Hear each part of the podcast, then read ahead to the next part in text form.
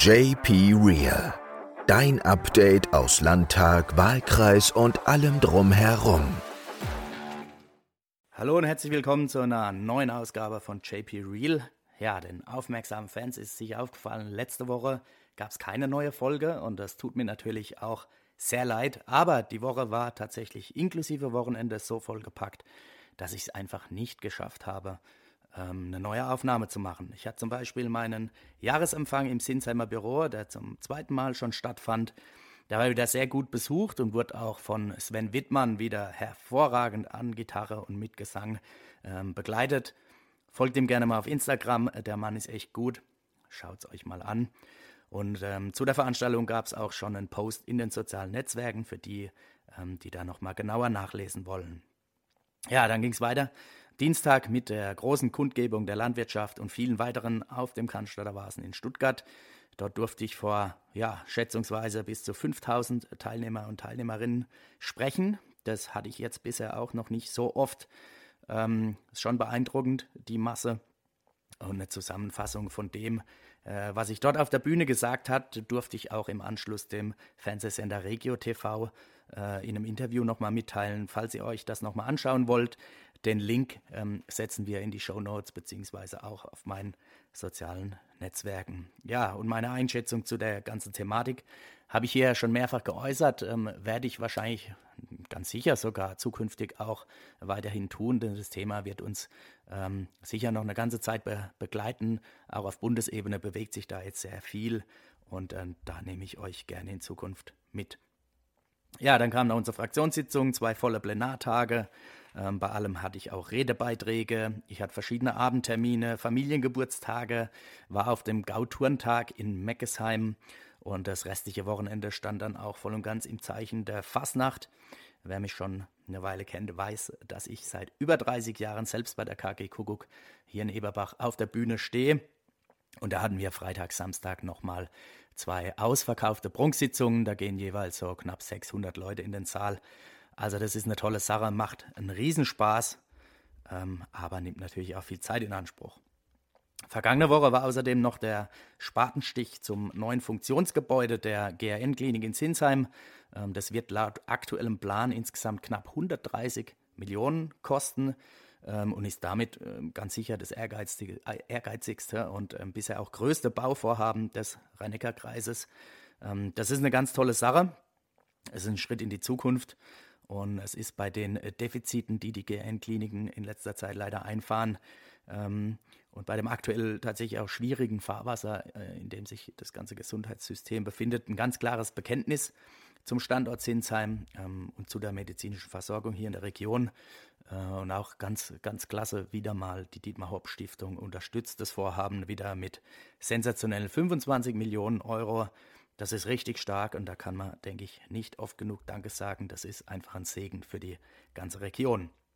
Ja, zu dem Themenbereich äh, Gesundheitsversorgung, aber mit einem klein wenig anderen Schwerpunkt, hatte ich dann am vergangenen Mittwoch auch zu einer öffentlichen Diskussionsveranstaltung nach Neckarbischofsheim eingeladen, ähm, denn dort habe ich äh, unter dem Titel Die ärztliche Versorgung im ländlichen Raum mit ähm, ja, absoluten Experten aus diesem Bereich äh, diskutiert. Das war meine Kollegin und stellvertretende Fraktionsvorsitzende unserer äh, Landtagsfraktion, Dr. Doro Kliche-Behnke, da.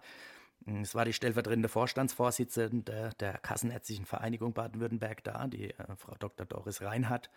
Ähm, Renate Schmidt war da, stellvertretende Vorsitzende der SPD-Kreistagsfraktion. Sabine Seifert, ebenfalls stellvertretende Vorsitzende der AG der Sozialdemokraten in Gesundheitsberufen und ähm, immer wieder gerne bei solchen Veranstaltungen äh, von mir eingeladen und mein Gast ähm, Annette Gärtner, die Hausärztin aus Schönau.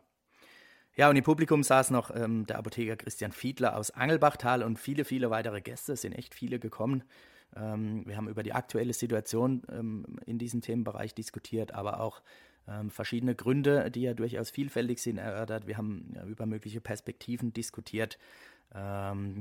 Denn es ist ja tatsächlich so, dass die Aussichten eher düster aussehen. Es sind schon jetzt über 900 Aus Hausarztsitze ähm, unbesetzt in Baden-Württemberg.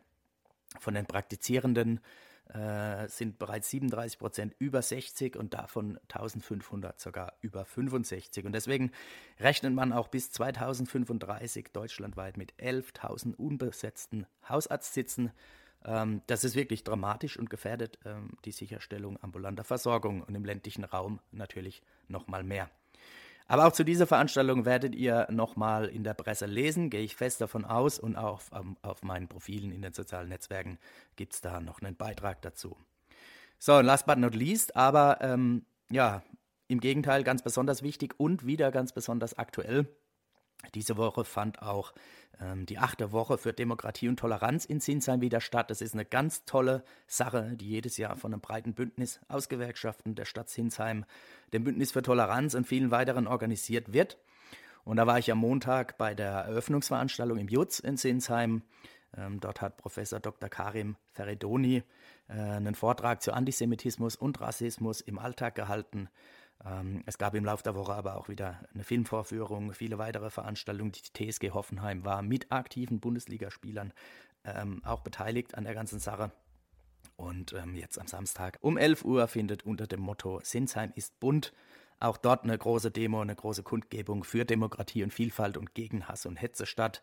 Kommt gerne vorbei, herzliche Einladung, setzt euch, äh, setzt gemeinsam mit mir und vielen anderen Zeichen und zeigt, dass die Freunde der Demokratie immer noch mehr sind ähm, als die, die in eine ganz dunkle Zeit zurück wollen.